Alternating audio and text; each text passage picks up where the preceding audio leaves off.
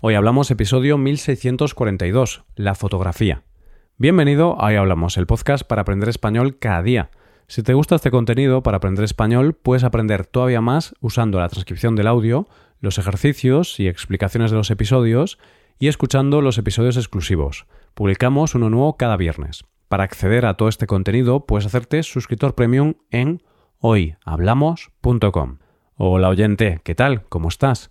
El fotógrafo Louis Hain dijo, si pudiera contarlo con palabras, no me sería necesario cargar con una cámara.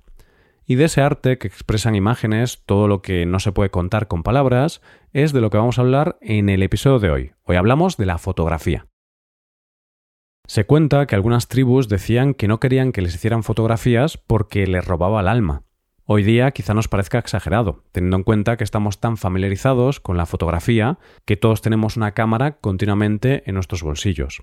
En la actualidad hacemos fotos todo el tiempo y a todo lo que tenemos a nuestro alrededor. Nuestra vida está fotografiada al milímetro. Pero vamos a intentar hacer el ejercicio de ponernos en la situación de ese momento o época en la que la fotografía era algo bastante nuevo y la gente no estaba familiarizada con una cámara. De repente, como por arte de magia, tu imagen es captada por una máquina y tu imagen aparece en un papel. En su momento, eso debía de parecer magia, así que puedo entender que algunas tribus llegasen a pensar que las fotografías robaban el alma. Así que, para poder entender esto un poco mejor, hoy vamos a hablar sobre la fotografía. ¿Qué es la fotografía? Podemos definir la fotografía como una técnica y una forma de arte que consiste en capturar imágenes empleando para ello la luz proyectándola y fijándola en forma de imágenes sobre un medio sensible, físico o digital. Es decir, consiste en capturar imágenes usando una cámara. Fíjate que el origen de la palabra fotografía encierra en sí mismo su definición. La palabra fotografía proviene del griego y es la unión de dos palabras, fos, que significa luz, y grafis, que significa escritura, es decir, escribir o dibujar con luz.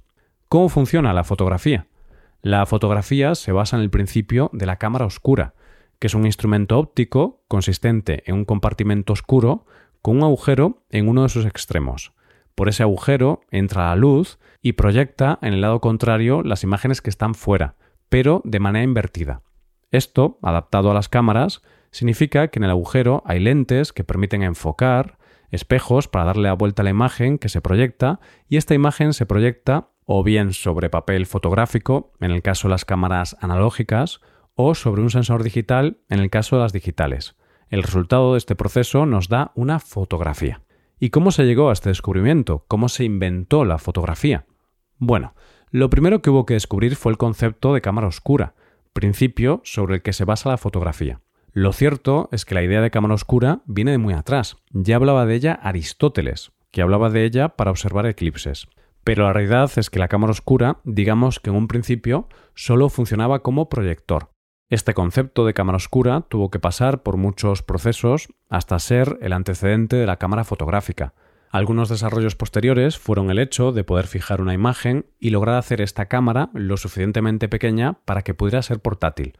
Para no excedernos demasiado, te diré que esta evolución culminó sobre el siglo XVII, cuando ya se hizo portátil y ya se introdujeron lentes para enfocar la luz. Una vez que tenemos la cámara oscura, veamos ahora cuándo se realizaron las primeras fotografías, o más bien cuándo se consiguieron las primeras imágenes permanentes. Y hay una fecha concreta de la primera fotografía de la historia, o por lo menos de la primera fotografía que se conserva.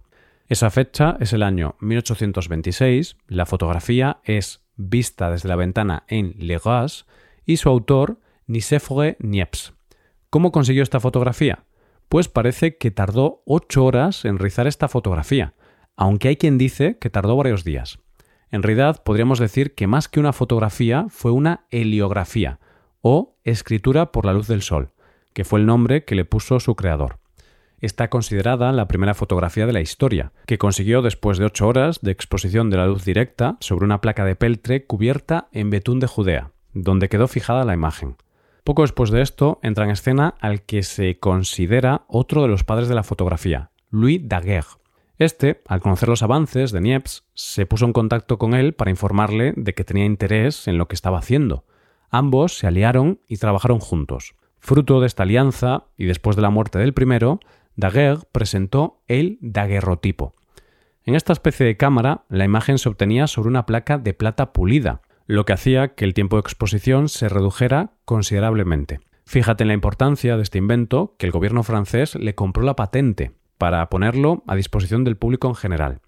Esta fue la forma normal de hacer fotografías durante mucho tiempo, y fue tal el éxito que un año se vendieron medio millón de copias de este daguerrotipo.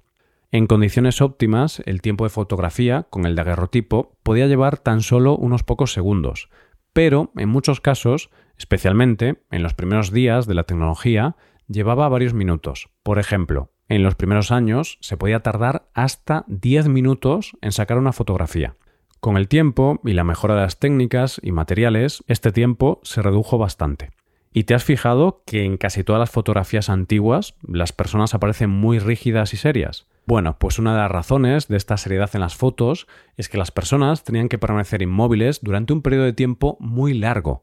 Un ligero movimiento durante la larga exposición resultaría en una imagen borrosa y la foto ya no valdría. Por eso era importante estar quieto.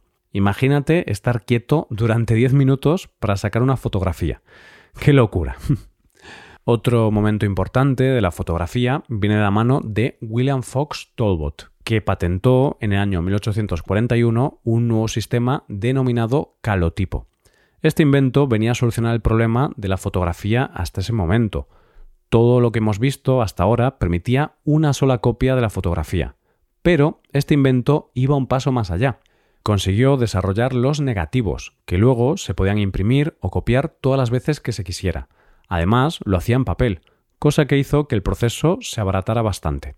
Momentos relevantes en la historia de la fotografía hay muchos, pero sin duda uno de los momentos más cruciales para el mundo fue cuando la cámara de fotos llegó al gran público. ¿Quién pudo conseguir esto?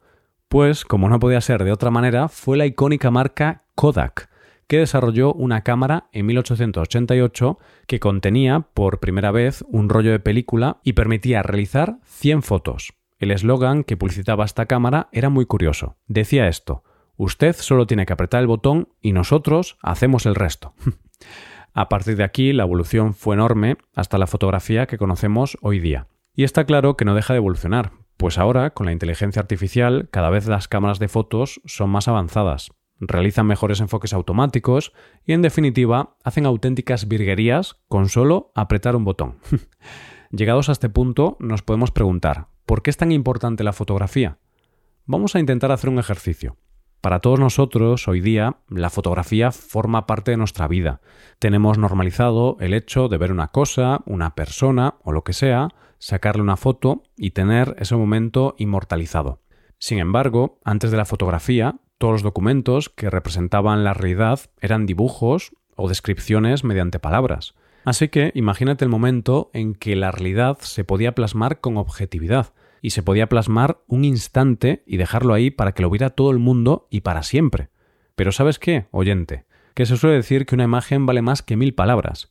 Así que vamos a hablar de algunas de las fotografías que han marcado la historia y la sociedad. Fotografías que nos han enseñado lo que estaba pasando en el mundo. Permíteme que empiece con una foto que está clavada en la retina de todos los españoles. Se llama Muerte de un miliciano y muestra el momento exacto en que un soldado es alcanzado por una bala durante la Guerra Civil Española. Se ha convertido en un símbolo del sufrimiento de la guerra que vivimos en España. La foto, alzando la bandera de Iwo Jima, se convirtió en una de las imágenes más emblemáticas y famosas de la Segunda Guerra Mundial. La foto muestra a seis marines alzando todos juntos la bandera de los Estados Unidos sobre la cima de un monte japonés después de una batalla sirvió para ver qué estaba pasando allí, lejos de casa, y mostraba la determinación de los soldados estadounidenses, y era una imagen que ensalzaba la victoria.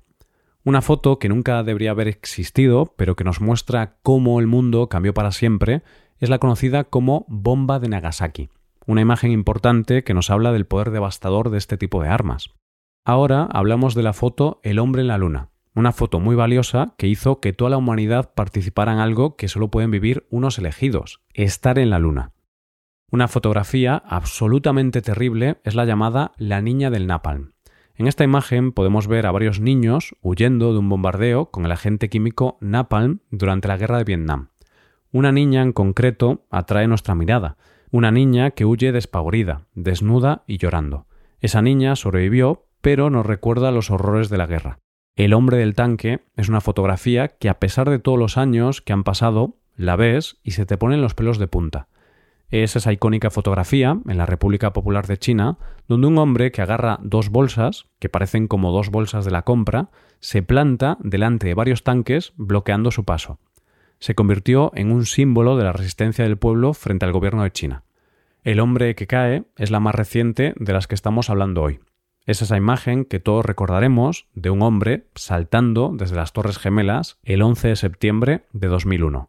Algunos medios decidieron no mostrar esta imagen porque era muy perturbadora o dolorosa y decían que había que mostrar solo fotos que mostraran heroísmo. Esta foto muestra a la perfección el pánico y el horror que tuvieron que vivir las personas allí atrapadas. La fotografía ha evolucionado una barbaridad en los últimos tiempos, y hoy en día todos tenemos una cámara y un sinfín de fotografías en nuestro haber. Pero la fotografía sigue sirviendo para lo que ha servido toda la vida, para retratar momentos, para dejar constancia de hechos, para denunciar, para celebrar y para hacer que los momentos sean inmortales. Hasta aquí el episodio de hoy. Y ya sabes, si te gusta este podcast, si te gusta el trabajo diario que realizamos, tu colaboración sería de gran ayuda. Para colaborar con este podcast puedes hacerte suscriptor premium. Los suscriptores premium pueden hacer a la transcripción y ejercicios y explicaciones. Hazte suscriptor premium en hoyhablamos.com. Muchas gracias por escucharnos. Nos vemos en el episodio de mañana. Pasa un buen día. Hasta mañana.